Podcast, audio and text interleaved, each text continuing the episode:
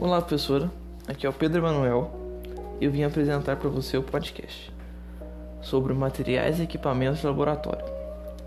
O primeiro material é a placa de Petri, utilizada em laboratórios biológicos para a cultura de bactérias e células.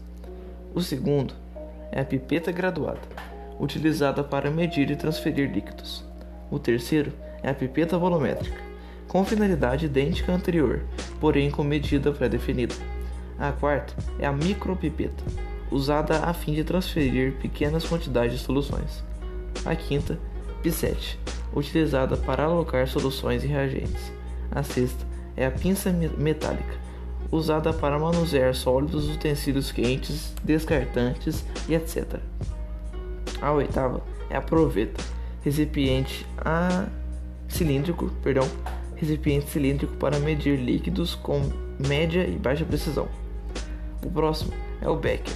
São vidraças simples de laboratório utilizadas para manuseio de líquidos. O próximo é o Erlenmeyer. Serve para recolher frações de materiais destilados ou para conter misturas que serão homogeneizadas. O próximo, o próximo é o tubo Gensai recipiente onde ocorrem reações, reações, só isso. Estante para tubo Gensai.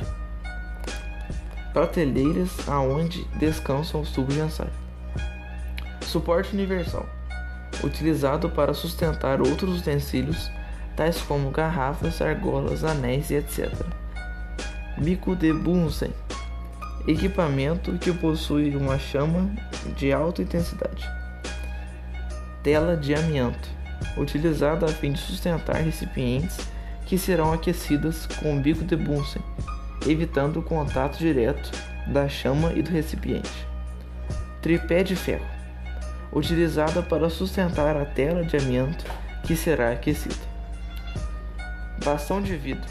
Trata-se de um bastão fino de vidro utilizado para agitar soluções. Balança de precisão é uma balança comum, porém com uma alta precisão utilizada nos laboratórios. Professora, espero que a senhora tenha gostado. Esse foi os 18 itens que a senhora pediu.